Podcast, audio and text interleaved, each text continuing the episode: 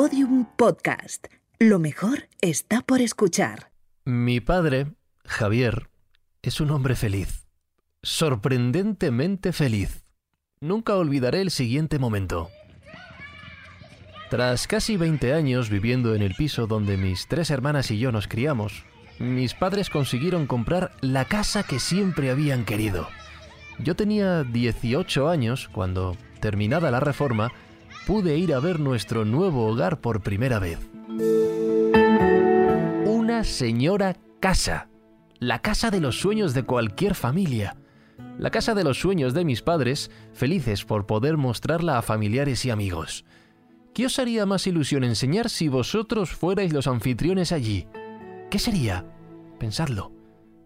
Seguro que ninguno habéis escogido lo que mi padre estuvo muy orgulloso de mostrarme una y otra vez. Los rodapiés. No, sé por qué, pero le hacía muy feliz enseñarme los rodapiés de su nueva y gran casa. Los rodapiés. Mi padre, Javier, es un hombre feliz. Sorprendentemente feliz. Mi nombre es Francisco Izuzquiza y estoy buscando una luz. El 26 de marzo de 2020, cuando supe que a mi padre le habían llevado al hospital, le escribí un WhatsApp. ¿Cómo estás? Su respuesta, perfecto. No vengas.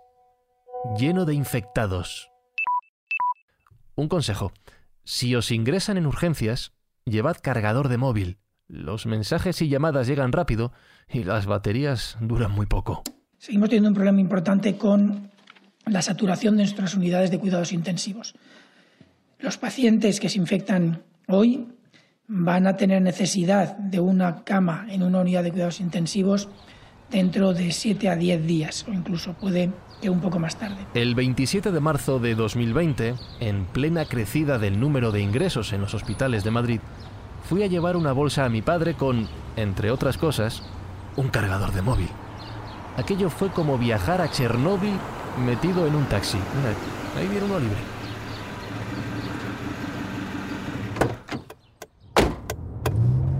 No sé si el abridor de la puerta con las manos. Bueno, no toques nada que no debas y todo irá bien.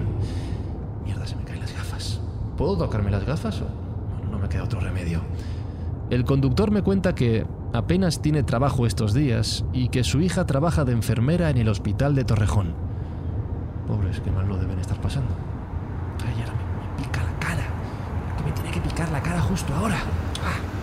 Bueno, ya hemos llegado. Es aquí, gracias.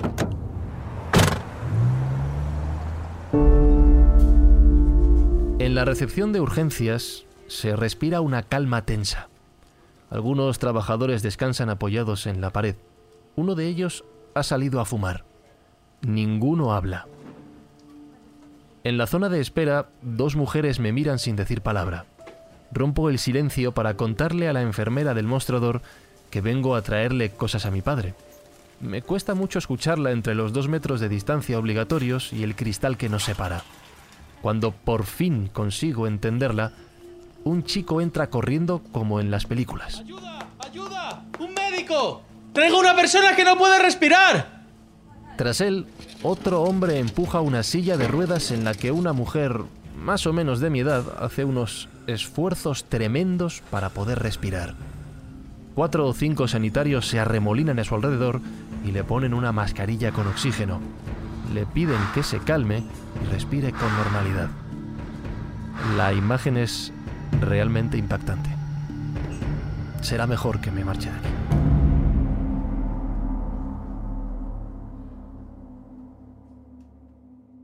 Les anuncio que el Gobierno de España aprobará mañana, en un Consejo de Ministros extraordinario, una medida excepcional.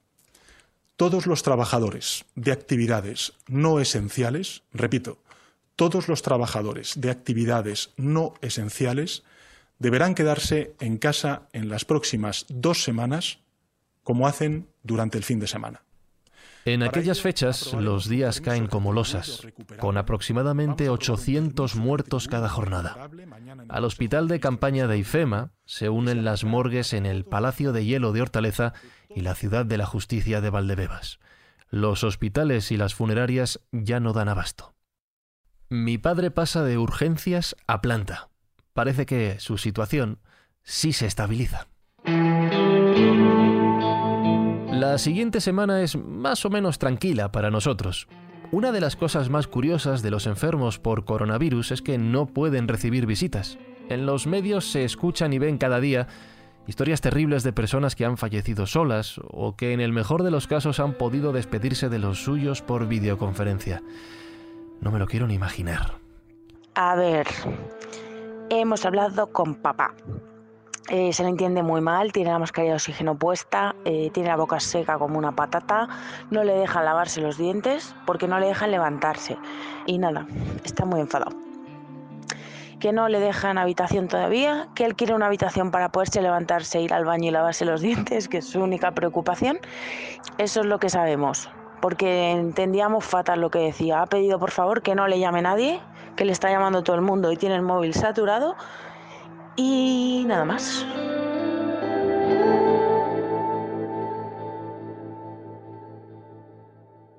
La llegada de abril parece empezar a cambiar las cosas. Hemos pasado el cambio de hora más raro de nuestras vidas, metidos en casa. Yo siempre he sido más de horario de verano. Cuanto más tarde anochezca, mejor. De hecho, eh, las tendencias, de acuerdo a los análisis de inflexión de la curva, que son eh, análisis estadísticos que permiten valorar cambios en esa, en esa evolución, nos indican... Pero el cambio realmente importante es que ya se empieza a hablar por fin de que hemos llegado al pico y que estamos doblegando la curva. El pico y la curva. Todos hablando del pico y la curva. Hay que ver cómo puede cambiar la vida en 15 días. Estoy cansado ya de tantas noticias. Me voy a poner la tele. Ay, no. Mi novia está jugando al Animal Crossing. Está medio mundo como loco con el Animal Crossing. Bueno, en fin, voy a mirar el móvil. 1 de abril de 2020, 23 horas 35 minutos. Nunca olvidaré este día y esta hora. Mensaje de WhatsApp de mi padre. Creo que no aguanto. Todo falla.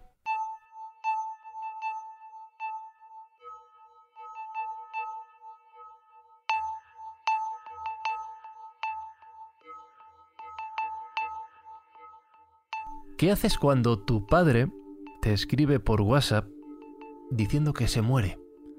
Si entrar en pánico es una opción válida, apuntadme a ella. Como mi padre no contestaba, empecé a llamar al teléfono del hospital para intentar hablar con alguien.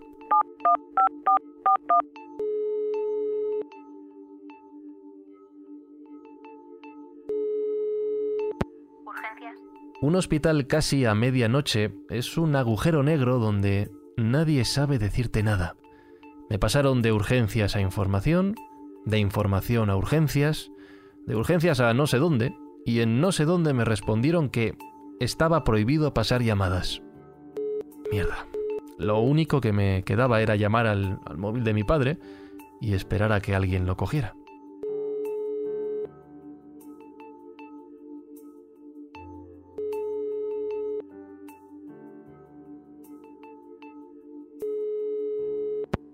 Lo cogió él.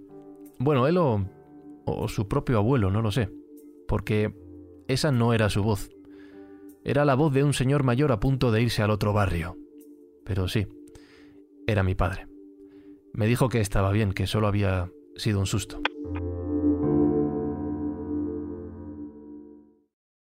Hace tiempo descubrí que cuando estoy nervioso tiendo a canturrear, a refugiarme en la música. Y aquel día busqué luz en las canciones de mi adolescencia. Ah, y comprobé que cuando me pongo tan nervioso como aquella noche, tirito, tiemblo. Pasadme una manta, por favor.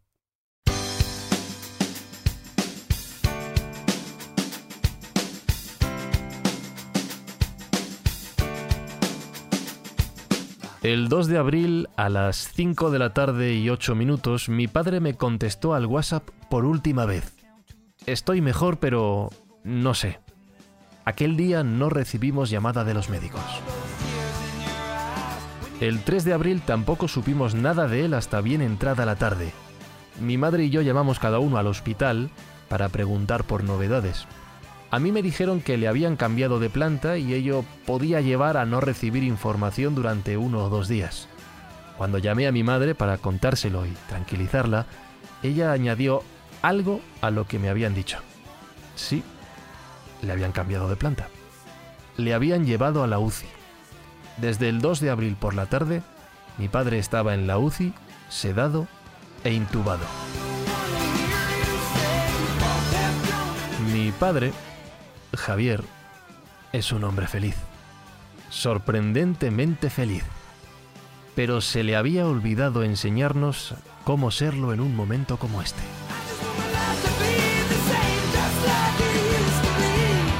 Hay días en los que odio todo. Odio todo. A todo y a todos. Por favor, no me digas que todo es maravilloso ahora.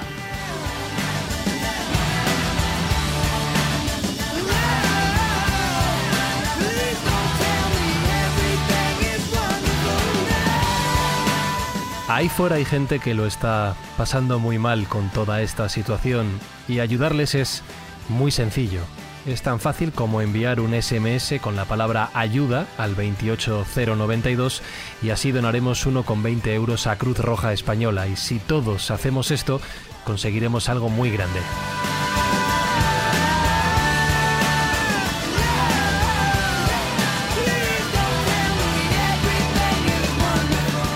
Buscando una luz está diseñado y editado por Alberto Espinosa y escrito y locutado por mí, Francisco Izuzquiza. Gracias por escuchar esta historia.